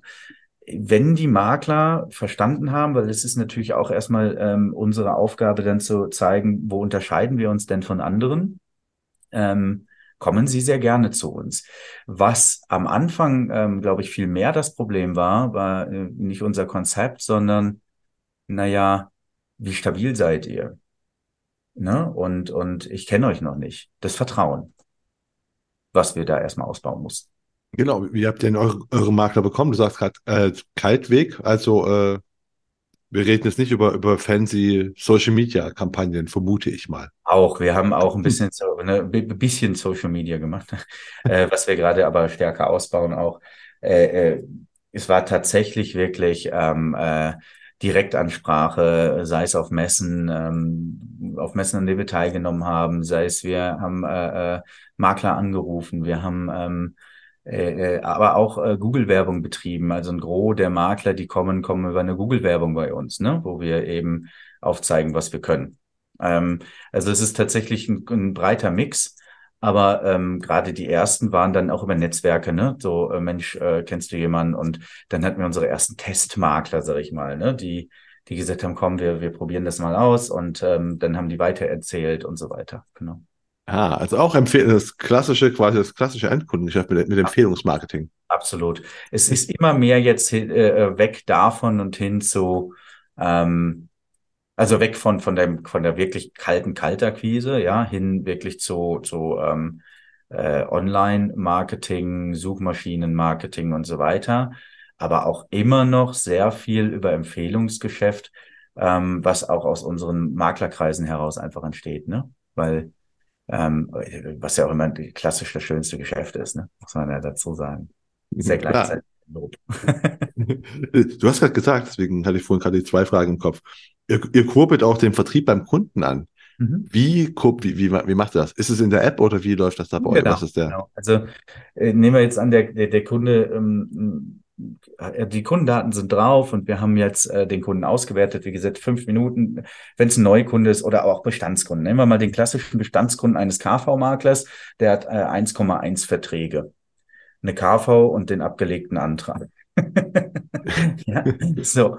Ähm, und jetzt kommen wir und äh, äh, stellen uns halt auch vor im Namen des Maklers, ne, dass, also, dass, dass der Makler sagt halt, also sein Dienstleister wechselt und so weiter und stellen uns dem Kunden vor und geben ihm die Vorteile an Hand, dass wir sagen, schau mal, du hast jetzt alles eben in deiner App oder im Webportal drin, etc. pp. Ähm, so, und dort wird ihm auch im schönen Ampelsystem aufgezeigt. Also der Kunde sieht auf einen Blick, wenn er auch noch keine anderen Verträge eingegeben hat, hey, du in deiner Situation solltest eine Hausrattenhaftpflicht, einen Unfall haben und mit uns über die BU und die ja, äh, Krankenversicherung ist ja dann bei dem Kunden schon erledigt, ja, aber und noch über eine BU sprechen meinetwegen, weil das System hat den Kunden ja sofort analysiert. Ja, ähm, das sieht er in, in, in Rot, Gelb, Grün, ne? Rot hast du nicht, brauchst du aber oder hast du, brauchst du nicht. Gelb, hey, hier können wir was ändern und Grün, hey, da, da ist alles super, ja, äh, wenn er dort einen Vertrag hat und der ist gut. Dann wird der Kunde natürlich gefragt, Mensch, äh, hast du nicht irgendwelche Verträge? Weil schau mal, du brauchst eine Privathaftpflicht und ich gehe davon aus, du hast eine. In der, äh, dann legt der Kunde den Vertrag an, da muss er uns nur sagen, okay, welcher Versicherer, was zahlst du? Erstmal in erster Linie, ne? Ähm, so, und wenn wir dann die, die äh, entsprechenden Daten haben und auch von den Versicherern haben, wie auch Alttarife, vergleichen wir es gleich mit und zeigen ihm dann halt auf, es geht besser. Ja? Und ähm, von daher auf der einen Seite nehmen wir natürlich oder ziehen wir Bestände für die Makler, holen also Fremdverträge in den Bestand rein und auf der anderen Seite optimieren wir das Ganze. So, und die Kundenanalyse, diese ganze Aktualisierung des Kunden wiederholen wir auch jährlich, beziehungsweise jedes Mal, bevor ein Ablauf vom Vertrag ist und so weiter. Und der Kunde nimmt es gerne an, weil er eben auf einen Blick sieht, was habe ich, wo fehlt was und halt frei entscheiden kann, möchte ich da beraten werden oder nicht. Ja.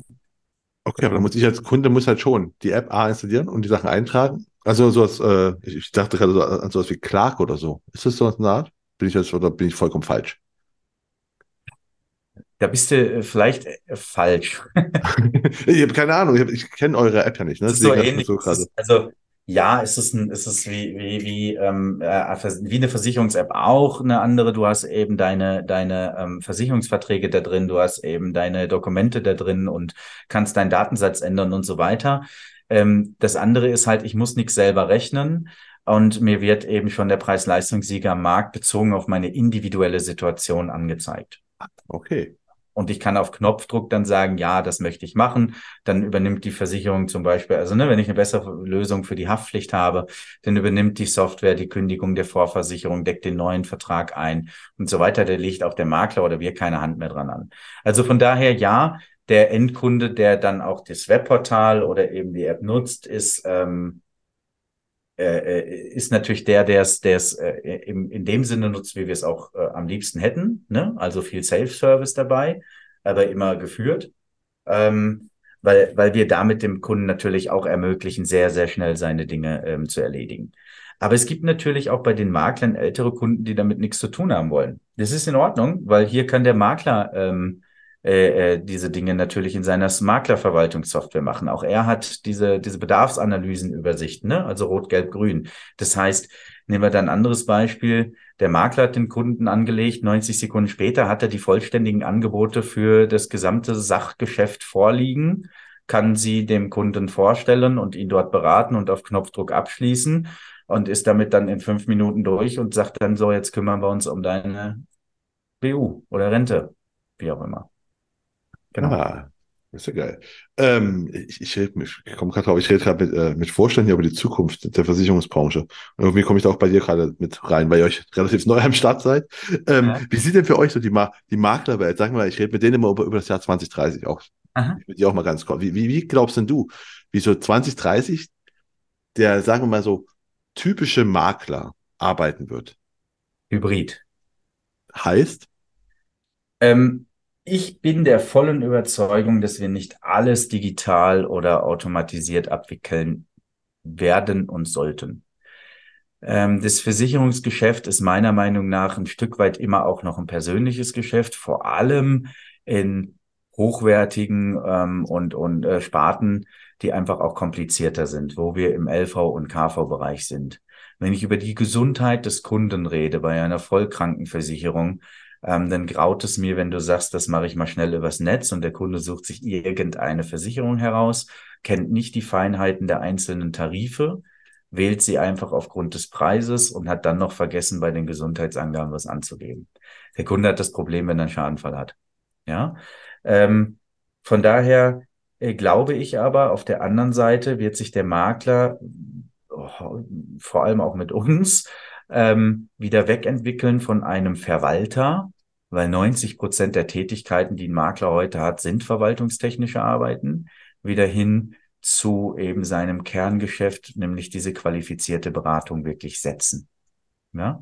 Also es wird ein Mix sein aus den digitalen Technologien mit der persönlichen Expertise und Beratung des jeweiligen Maklers. Und welche, äh, welche, welche Funktion, Rolle wird denn da KI haben? Weil wir haben vorhin schon ein Vorgespräch gehabt, bist gerade in so einer Runde gewesen, wo wir auch wo über KI in der Versicherungsbranche geredet habt. Und aktuell ist ja, ne, ChatGPT ganz groß und so weiter. Und alle auch so, ja, irgendwann wird einfach die KI die Kunden beraten und wir brauchen gar keine Vermittler mehr. ähm, ich glaube, genau, also ich glaube, die KI wird eine große Rolle in der Analyse in der, in der grundlegenden Analyse des Kunden spielen. Das tut sie ja bei uns heute schon. Wir haben das Sachgeschäft ja voll automatisiert, weil dort analysiert wird und äh, wirklich jeder Kunde in äh, äh, andere Lösungsvorschläge hat. Ne? Also wir, wir haben zwar standardisierte Beratungsschemen, sag ich mal, aber standardisiert heißt bei uns halt, jeder Kunde in exakt der gleichen Situation zum exakt gleichen Zeitpunkt hätte die gleichen Handlungsempfehlungen und Angebote. Ne? Und nicht einfach, jeder Kunde hat alles gleich. Äh, also ich glaube, dass KI sehr stark unterstützen wird bei solchen Tätigkeiten, die einfach ähm, Zeit kosten und ähm, äh, wo auch eine KI einfach tiefer reingehen kann und schneller Muster erkennt und ähm, Zusammenhänge erkennt und und das. Also äh, diese ganze Analyseunterstützung, die Übernahme von wiederkehrenden Aufgaben, ähm, solche Geschichten, dass das wird stark über KI laufen. Ja. Ähm, der persönliche Kontakt wird weiter über einen Vermittler laufen. Also vielleicht zum anders auszudrücken, meine Meinung ist, dass kein Mensch äh, oder oder ja ja kein Mensch sollte die Aufgaben ausüben, die eine Maschine einfach schneller und besser ausüben kann. Umgekehrt sollte aber auch keine Maschine die Aufgaben ausüben, wofür wir den Menschen brauchen, weil eine Maschine arbeitet Aufgaben ab, die hat keine Empathie. Die arbeitet Aufgaben ab. Das macht sie schnell, das macht sie gut. Den Rest kann sie nicht. ja. Ähm, von daher, ja, KI spielt eine große Rolle und ich glaube auch, dass die Makler, die sich nicht neu aufstellen oder mit dem Thema beschäftigen, es sehr, sehr schwer haben werden, wenn sie nicht offen sind für neue Technologien. Ähm, das wäre gerade meine Frage gewesen. Wie ist, wie ist denn deine Einschätzung beim Maklermarkt? Sehnen sie sich danach? Also es gibt ja so die, sagen alle endlich KI und nimmt mir die Sachen ab. Oder sagen die so, boah, wieder solche neumodische Mist, den brauche ich nicht, will ich nicht. Gemischt tatsächlich, ne? Also es gibt ganz viele, die wirklich sagen, wow, super, dann wird mir die Arbeit abgenommen, ich kann mich wieder konzentrieren und das in jeder Altersstufe. Äh, unser ältester Makler ist über 80. Ähm, es gibt aber auch viele, ähm, die da Angst vorhaben, würde ich es jetzt fast nennen. ja, ich glaube, das ist eine Skepsis, die einfach dort ist, ne? Weil man ähm, Angst hat, vielleicht auch davor, dass KI einem den Job wegnehmen könnte. Weil man Angst davor hat, ähm, was da denn noch passieren kann und so weiter. Äh, von daher ist es sehr gemischt. Die meisten Makler wissen, dass sie was tun müssen und nehmen es auch an und, und schauen, was möglich ist. Und äh, äh, dann gibt's halt welche, die da sehr, ja, sehr skeptisch dem Ganzen gegenüberstehen. Okay, ist auch mein Gefühl. Ich wollte mich nochmal mal rückversichern bei, bei jemand, der mit denen zu tun hat und gerade so ne, die Zukunft mit anschiebt. Aber ähm, wie, wie ich sagte, die meisten sind wirklich sehr offen dafür. Ne? Das Problem ist nur, und das ist dann, das ist dann so die dritte Art, ne, die dann sagt, ja, ich muss was tun und ich mache es selber. So, ne, wo du dann denkst, okay, das funktioniert nicht. ähm, da steckt auch viel Arbeit und, und so weiter hinter, wurde dann halt, das sind so die, die nichts außer Hand geben wollen, aber nicht überblicken, ähm, naja, was es bedeutet, auch, auch so eine Technik, wie wir sie haben. Ich habe es ja gerade gesagt, wir sind da seit sieben Jahren Vollzeit dran, ne? Und nicht nur mit einer Person. Ja, aber äh, super Überleitung äh, gerade noch, weil ich wollte mich gerade fragen, du sagst halt, ne, das funktioniert nicht. Und du hast vorhin auch schon am Anfang mal gesagt, so, ihr habt so oft irgendwelche Sachen gemacht und dann wieder eingestampft. Was, was, was, was, was habt ihr denn, was, was waren denn so? Ich frage meine Gäste immer so nach, nach großen Misserfolgen, also nach Misserfolgen oder Ideen, die man versucht hat, und dann merkte, ja, war super optimal.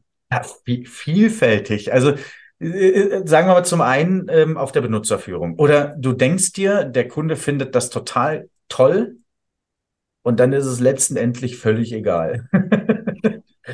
Äh, ich ich gebe ein Beispiel. Wir haben ganz am Anfang immer gesagt, na ja, wie können wir denn auch noch unterstützen, dass Kunden auch schneller solche Lösungen nutzen? Auch für die Makler. Und dann haben wir gesagt, hey, also wir sind ja sehr datenschutzaffin hier in Deutschland. Wie ist es denn, wenn unsere Erstberatung vollständig anonym abläuft? Äh, dadurch haben wir natürlich den einen oder anderen Näherungswert, weil wir gesagt haben, das Einzige, was wir brauchen, ist eine Postleitzahl, damit wir es ein bisschen eingrenzen können, wo steht denn die Wohnung. Ja, aber wir haben keinen Namen genommen, keine, keine Adresse genommen, keine Telefonnummer genommen.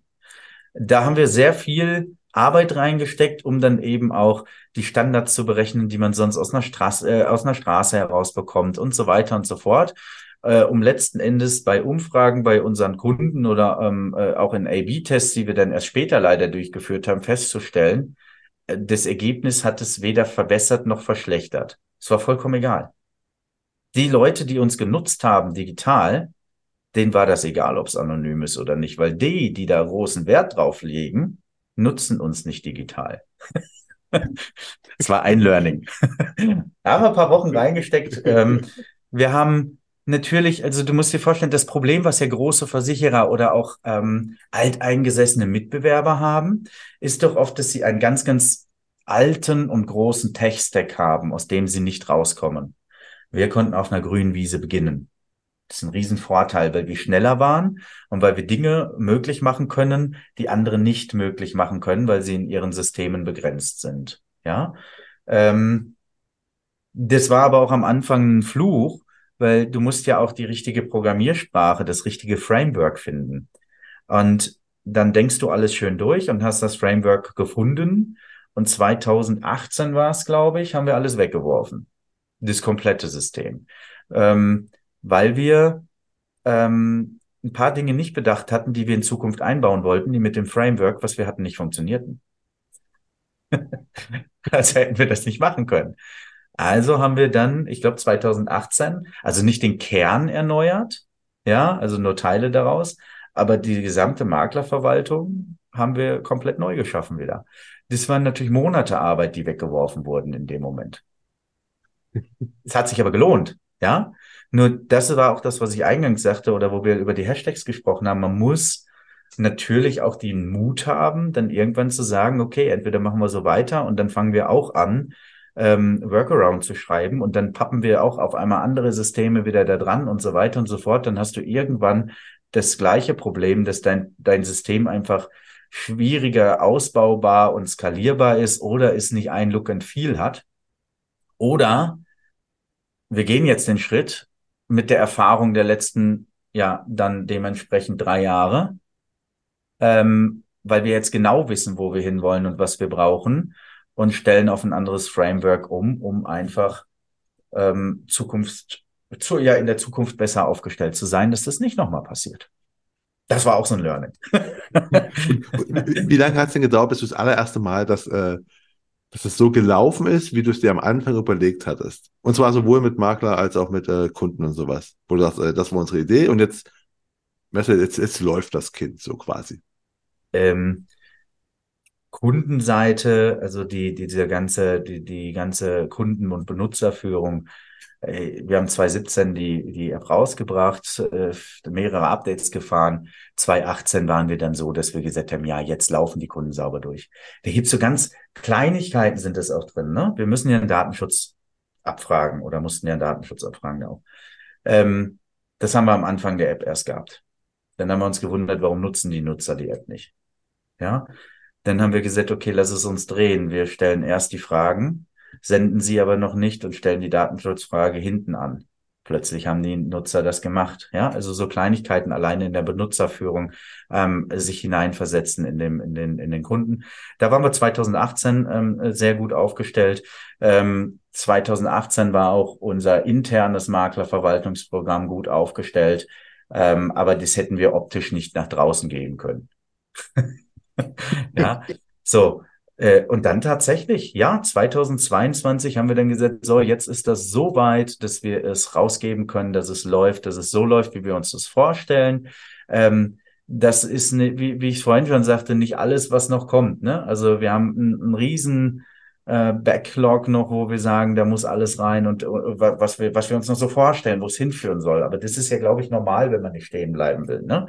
Aber dass wir gesagt haben, ja, wir geben den Maklern damit was an die Hand, womit sie wirklich sofort ähm, Zeit einsparen können, wo die Kunden von profitieren, wo die Makler von profitieren, also wo alle Seiten von profitieren. Ja, war Mitte 2021, da haben wir die ersten ein, zwei Closed-Beta-Kunden mit auf die ähm, äh, dann geholt, ne? die ersten Makler, die es nochmal intensiv mit, mit äh, Live-Kunden von sich durchtesten und 22 konnten wir uns dann öffnen. Also nach sieben Jahren. Ne? Also für jeden, der überlegt auch mal. Ich, ich mache auch mal schnell sowas, ne, was wir vorhin hatten. Äh, sieben Jahre, kostet halt sieben Jahre. so. Ja. Aber, du bist noch nicht fertig, ne? nee, aber wo du gerade noch sagst, äh, was ihr euch das so vorstellt, willst du, willst du kurz vielleicht mal Kannst du irgendwas verraten, was du dir vorstellst, wie es noch so sein soll, oder sagst du, ah, lieber nicht, sonst kommt die anderen auch da drauf? Nee, also ähm, äh, wir haben ganz, ganz viele ähm, Anknüpfungspunkte noch, die, die noch rein müssen. Also äh, wir möchten ja immer mehr dahin gehen, dass der Makler eben bei uns die ganzen Punkte aus einer Hand kommt. Zuerst haben wir uns auf Sachversicherungsbereich äh, konzentriert, dann haben wir LVKV dazu genommen, sind jetzt Vollsortimenter. Mit Sicherheit werden wir ähm, uns mal anschauen, was, was im Bauvieh- und Investmentbereich noch ist, äh, äh, eben diese klassischen Poolaufgaben, die wir dann aber sauber und vernünftig auch äh, äh, umsetzen. Also wir enablen ja Makler. Ne? Äh, vorhandene Software, die wir woanders haben, binden wir etwas anders ein, als andere das machen. Dass wir halt sagen, okay, wie die ist so tief drin, dass ein Makler per Knopfdruck dann auch Franke Bornberg berechnet hat oder wie auch immer. Ne? Also wenn er dann da abspringt, dann übergeben wir schon die ganzen Daten vernünftig mit und so weiter. Also wir enablen ganz oft. Ähm, aber äh, was wir machen, ist, dass unsere Makler sehr stark mitbestimmen. Das heißt, wir haben einen Bereich im Manager drin, der nennt sich Ideen. Ähm, und dort zeigen wir auf, wo sind wir dran. Heute, in den nächsten Wochen, in den nächsten Monaten, was sind unsere Ideen? Darüber können die Makler mit abstimmen, so dass wir alles, was die Makler wirklich gut finden, nach, äh, ja, in der Entwicklung auch nach vorne ziehen, es sei denn, du musst erst die Wände bauen, bevor du das Dach draufsetzen kannst. Andererseits können die Makler aber auch selber Ideen dort angeben. Ja, und da kommt unheimlich viel Feedback ähm, von, von einfach Dingen, wo sie sagen, hey, es wäre total toll, wenn ihr das und das machen könntet. Manche Sachen kann man sofort umsetzen, manche eben nicht. Von daher ähm, entwickeln wir, soweit kann ich das sagen, anhand der Wünsche und der Bedürfnisse unserer Makler und werden uns da weiterhin orientieren. Und ich glaube, die Wünsche und Bedürfnisse der Makler ähm, sind vielfältig und ähm, ergeben sich auch aus der täglichen Arbeit heraus. Ja? Aber wir spielen mit mehreren Sachen. Wir spielen mit Banking und so weiter. ähm, wir nähern uns fast zum Ende. Ich habe aber eine Frage, die hast du vorhin am Anfang schon mal du gesagt, äh, du würdest gerne in die Vergangenheit reisen. Und ich frage immer meine äh, äh, Kunden, nee, Kunden nicht, Gesprächspartner, Kunden, äh, meine Gesprächspartner immer so, äh, was sie denn gern schon früher gewusst hätten. Also wenn, und zwar würde ich bei dir echt fragen, im, im Zusammenhang mit dem, äh, mit deinem Programm, ne? Also nicht was du als Makler, sondern was hättest du gern schon früher gewusst, als wenn du zurückfahren könntest, fliegen könntest, egal wann, zu Florian und sagst, hey, mach das nicht oder mach das. Und hättest du früher das Maklerverwaltungsprogramm programmiert am liebsten? Ja. Ganz ehrlich, stell dir mal vor, wo wir nach sieben Jahren waren, stell dir mal vor, ich hätte das 2009 angefangen. ja, aber dann hättest du doch auch genau, weil das wäre nämlich die Sache werden, hättest du auch die, die Möglichkeiten von 2009 nur gehabt, ne? Wahrscheinlich, ja, wahrscheinlich. Nein, ähm, ich, äh, was hätte ich gerne ähm, oder was hätte ich gerne anders gemacht? Also ich, ich sage ja gar nicht, dass ich es anders hätte äh, oder nach, nach heutiger Sicht hätte ich es nicht äh, gerne anders gemacht, weil ich der Meinung bin, dass man aus Fehlern und Dingen, die man falsch gemacht hat, auch lernt. Ich bin positiver Mensch und sage einfach, aus allem Schlechten ziehe ich was Gutes raus. Ja, also wenn irgendwas nicht gut gelaufen ist, dann muss ich mir überlegen, warum ist es nicht gut gelaufen, dann mach's halt beim nächsten Mal besser. ähm, äh, das zeugt ja auch, ist ja auch die Erfahrung, die man hat. Ähm, von daher weiß ich gar nicht, ähm, äh, was ich speziell anders gemacht hätte, ähm, weil es eben viele äh, falsche Punkte gab an die, oder falsche Abbiegungen immer mal gab im, im Lauf der Karriere. Also ich glaube, eine Karriere ähm, geht nicht immer nur steil geradeaus, ja, sondern man lernt daraus.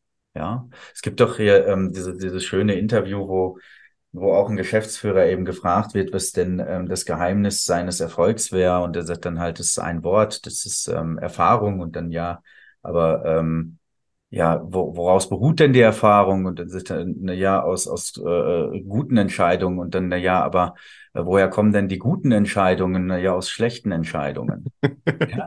ähm, denn genauso ist es, ne? Also du lernst aus dem Fehler auch raus. Ähm, von daher, äh, was ich meine mit, wenn ich sage, ich hätte gerne die Erfahrung von heute damals schon gehabt, weil dann kann man sich ja vorstellen, man macht ja immer weiter Erfahrung, man lernt ja nie aus.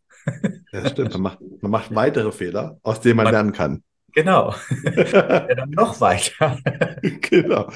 Ähm, gut, aber du hast gerade erzählt, ne, Karriere ist ja ewig lang, also passi es passiert ja ganz viel in der Karriere. Was war denn so der beste Tipp, den du am Anfang deiner Karriere in der Versicherungsbranche bekommen hast, der dir immer noch was bringt?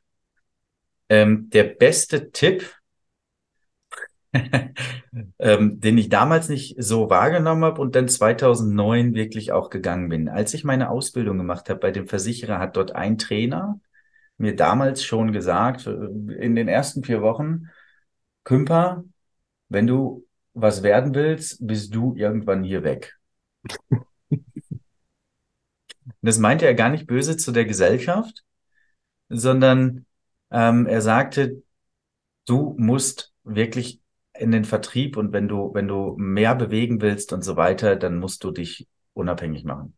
Das hat er damals schon gesagt. Habe ich damals nicht angenommen, aber es war im Nachgang ähm, der beste Tipp, das auch wirklich zu machen, auch als ich eben überlegt habe, was machst du, wenn du jetzt von der Ausschließlichkeit dort weggehst. Ähm, wenn du dich selbstständig machst, gehst du vielleicht doch in eine Ausschließlichkeit, machst dich da selbstständig, übernimmst eine Agentur einer anderen Versicherung oder wie auch immer. Und ähm, auch da ging es wieder derselbe Tipp dann eben von, der, von den Maklern aus Bochum. Florian macht, macht wertunabhängiger Makler. Ne? Also werd unabhängig und ähm, sei Unternehmer, selbstständig. Das war, glaube ich, ein, ein ganz großes, großes Ding für den mal weiteren Karriereweg. Einfach nicht, nicht im, im Handelsvertretermodus oder sonstiges zu gehen, was nicht schlecht ist. Also es gibt auch für Leute, passt genau dieser Weg. Für mich passt es eben, ähm, möglichst nicht in Schranken laufen zu müssen. Das stimmt. Also ich habe ne, mit vielen hier geredet, die alle möglichen Wege gehen. Und es, es passt tatsächlich für jeden ein anderer. Ne? Es gibt aber überall gute und schlechte. Ja, genau. Also, ne, also für mich wäre es nichts gewesen. Es gibt ja auch Agenturen, die vergeben werden, wo dann gesagt wird, naja, hier hast du eine Garantie und dann äh, ist das schön. Das wäre nichts für mich. Ich würde eher sagen, er gibt mir keine Garantie, aber dafür ähm, lass mich machen, was ich, was ich möchte und lass, gib mir die Chance, dass ich das erfolgreich mache. Hm? Äh, fast ein schönes Schlusswort, aber ich habe noch eine letzte Frage. und zwar frage ich meine Gäste immer, was denn Bücher sind, die sie empfehlen können und warum? Die Kunst des klugen Handelns und die Kunst des klugen Denkens. Ah, von, wie heißt mit D irgendwas, ne? Ja, ähm, Dobelny oder sowas? Ja, ich glaube, ja, frag mich bitte jetzt nicht so. Ähm, Im Moment äh, bin ich nicht so ganz so gut mit Namen. aber ich kann es dir, kann's dir aber eben äh, sagen, genau, Dobelli, ja, Rolf Dobelli, genau. Ja. Äh, Kunst des klugen Handelns, Kunst des klugen Denkens. Ja. Das sind zwei Bücher, ne? Ja, genau. Das eigentlich ist eigentlich der, der Nachfolger von dem anderen. Das Interessante oder ähm, ich finde das unheimlich spannend, weil äh, wenn du das liest, das ist sehr kurzweilig geschrieben und ist ähm, jetzt mal kein Roman oder sowas. Ne? Auch da gibt es mit Sicherheit äh, schöne Genres und so weiter. Aber was ich dort ähm, sehe, ist, selbst wenn ich es heute noch lese, und ähm, ich habe beide Bücher und schaue immer mal wieder rein, dann stellst du immer wieder fest, dass du tatsächlich das eine oder andere völlig falsch angehst. Ach, kannst du Beispiele nennen? Was, wo, was du, du denkst, dass es, dass es klug ist, was du tust und eigentlich ist es ein Bias in sich, weil es ist gar nicht klug. Ähm, ich ich gebe immer ein Beispiel, ähm, wo man so ein bisschen von der sozialen Komponente des wegsehen muss. Nehmen wir einen Kindergarten. Der Kindergarten hat ähm, lädt jetzt äh, ähm, ganz viele Eltern ein, weil die Vogelhäuschen basteln wollen, weil sie kein Geld dafür haben, jemand dafür zu bezahlen oder wie auch immer. Ja, ähm, jetzt geht der Fotograf also dahin und soll ein Vogelhäuschen basteln, ähm, was der vielleicht gar nicht kann. Äh, aber er hat ja theoretisch damit dem Kindergarten geholfen. Wenn man das jetzt in, in, in der Logik des Buches nimmt, müsste man sagen, wäre es nicht sinnvoller gewesen, der Fotograf hätte seine Arbeit gemacht, man hätte praktisch zwei Stunden irgendein Fotoshooting gemacht und das Geld aus diesem Fotoshooting gespendet an den Kindergarten, der dann wiederum damit den Handwerker hätte beauftragen und bezahlen können, das Vogelhäuschen zu bauen. Und im Endeffekt hätten sie sich alle danach hingesetzt und Kaffee getrunken und die soziale Komponente trotzdem gehabt. äh, wir hätten im Endeffekt ein schöneres Vogelhäuschen. Jeder hat das getan, was er kann. Ähm, wir haben äh, gleichzeitig, ähm, naja, auch, auch die Wirtschaft noch wieder mitgestärkt, ja. Und ähm, das Ergebnis ist einfach ein besseres. Vermutlich. Ja? Und es hätte ein schönes Bild von dem Vogelhäuschen gegeben. Genau. Auch noch. Also das, das sind so Dinge, wo man sich immer schnell drin verliert. Ich will damit nicht sagen, dass ehrenamtliche Tätigkeiten oder sowas nicht gut wären, ne? Ganz im Gegenteil, sondern ähm, aber so in diesem Kontext bezogen sollte man sich immer überlegen, kann ich nicht was Besseres tun? So, und, und ähm, mit Sicherheit kann man das, wenn man die soziale, es macht ja auch Spaß, zusammen was zu bauen und so weiter. Ne? Das, das muss man dann wegnehmen. Aber wenn man es rein aus diesem, diesem Aspekt heraus sieht, ne, dass der Kindergarten äh, das gemacht hat, weil er sonst kein Geld hätte oder keine Vogelhäuschen hätte, dann hätte man das besser so gestalten sollen. Ja, stimmt. Es schließt halt an, das, an diese These immer, dass man einfach äh, lieber Stärken stärken soll, als wie ja, Schwächen versuchen genau. auszugleichen, weil äh, da haben das alle mehr davon.